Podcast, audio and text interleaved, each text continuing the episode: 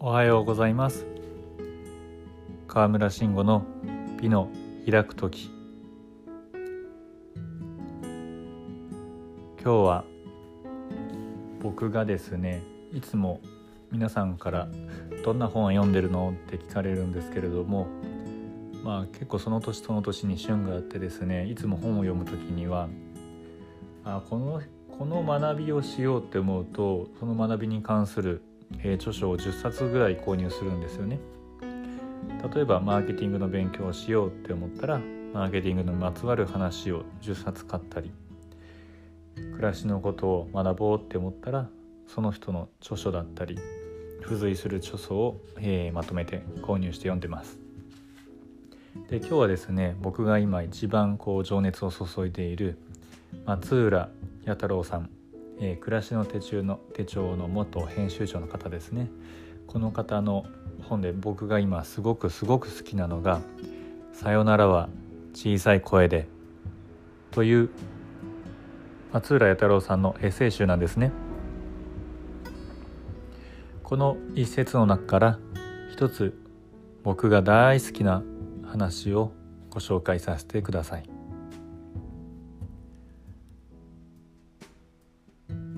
え、タイトルは「感想を伝えよう」という話です、え、なぜこの話を選んだのかというとやっぱり僕が思うに女性であモテるなとか魅力的だなと思う女性の共通点の中に自分が感じたことをその場で伝えるという人にどうしても目がいってしまうんですね。これは、えお礼を上手に言えるということではなくって自分が感じたことを伝えるっていう女性に僕自身すごく魅力を感じます。その大切さを、え松浦弥太郎さんがエッセイ集の中で書いているので一つ朗読させていただきます、えー、さよならは小さい声で感想を伝えよう。昔から人に何かをあげるのが大好きでいわゆるプレゼント魔の類に入る。プレゼントというと大げさに聞こえるけどもわざわざ何か買って送るというよりたまたま出会った自分が気に入ったものや食べて美味しかったものなど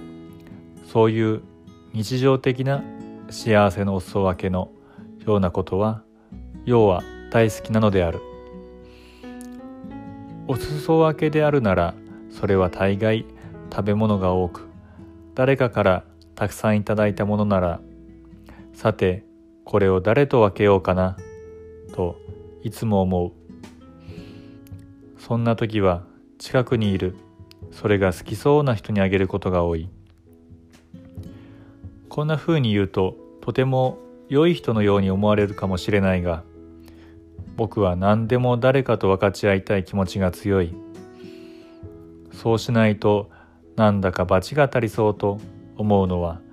持って生まれた幼い頃からの気質である。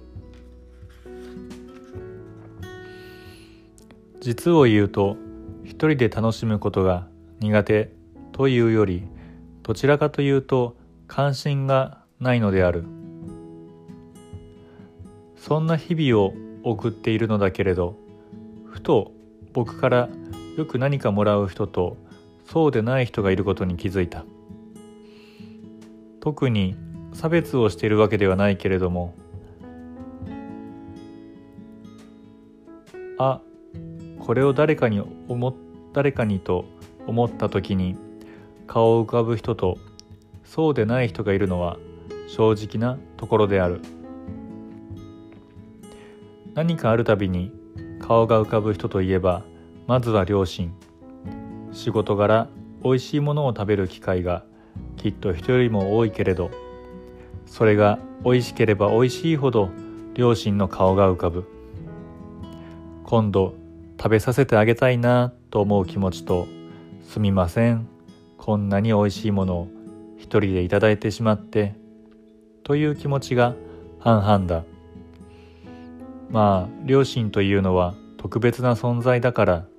置いておいてそれ以外で顔が浮かぶ人となると一言で言えば嬉しいリアクションを返してくれる人である。渡した時のリアクションではない。はいどうぞ。よかったらと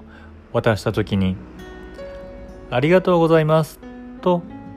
笑顔を見せて一言二言気の利いた言葉をくれる人は多いけれどそれは普通であってそれほど印象には残らない。印象に残るのは例えば次の日など次の日などに「昨日のおやつとっても美味しかったです」と笑顔を見せてくれる人である。要するにあげたものがどうだったかというよりリアクションをしっかりと返してくれる人。挨拶ではなくていわば感想である。鑑賞上手は人を感想上手な人は得しますよ。きっと僕は若い頃から感想を伝えるのが得意でそれだけではなくその感想を伝えるタイミングを測ることも忘れなかった。プレゼントにせよどんなことにせよ相手が「どうだった?」と聞こうとする前にこちらから「すいませんちょっと5分いいですか？というようにそのための時間を使って心を込めた感想を相手に伝える。そうすると相手は本当に嬉しそうな顔をしてまた何か分けてあげよう言ってくれる。損得感情でするのではなく要するに飴玉一つでも物をもらったり何かしてもらった時にはお礼だけではなくその後にしっかりと感想を言葉にしようということである。せっかくこんなにおいしいものをあげたのにそれがおいしかったのかそうでなかったのか何も言わない人が多いからついついこんな風に説教臭くなる。先日も数名の仕事仲間にたくさんのものを分け与えたけれどお礼は言っても感想を言う人は一人もいなかった。残念というか寂しい気持ちになった。なので嬉しい感想を言ってくれる人にはあれもこれもとあげたくなるしどんどん何かしてあげたくなる。人間というのは単純な生き物ですね。いかに言葉で酔わせて喜ばせてあげるからです。そういう思いやりがあなたの身を守りますよ。と教えてくれたのは母である。言葉で喜ばせるには筆豆であれと言うけれども感想のリアクションというのはそれと同じぐらい大切な心遣いであろうと思う。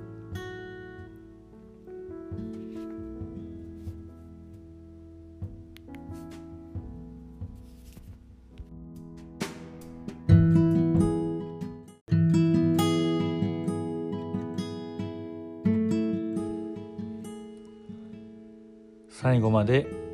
聞いていただきありがとうございます。途中ね滑舌で詰まっちゃったりとか声がもごもごっとしちゃって少しお聞き苦しいところもあったかなとは思うんですけれども、えー、忙しい皆さんがふっとこう聞きながら今日何か思うことがあってああそういえばあの人にありがとうとしか伝えてなかったなって思って今からこのポッドキャストを止めて電話をしたり一本メールを打って感想を伝える。もしそんなあなたの行動の一つになることができたら僕はとっても幸せです。また僕の人生に日常に幸せのエッセンスをくれる本があったらまたご紹介していきます今日もいい一日を。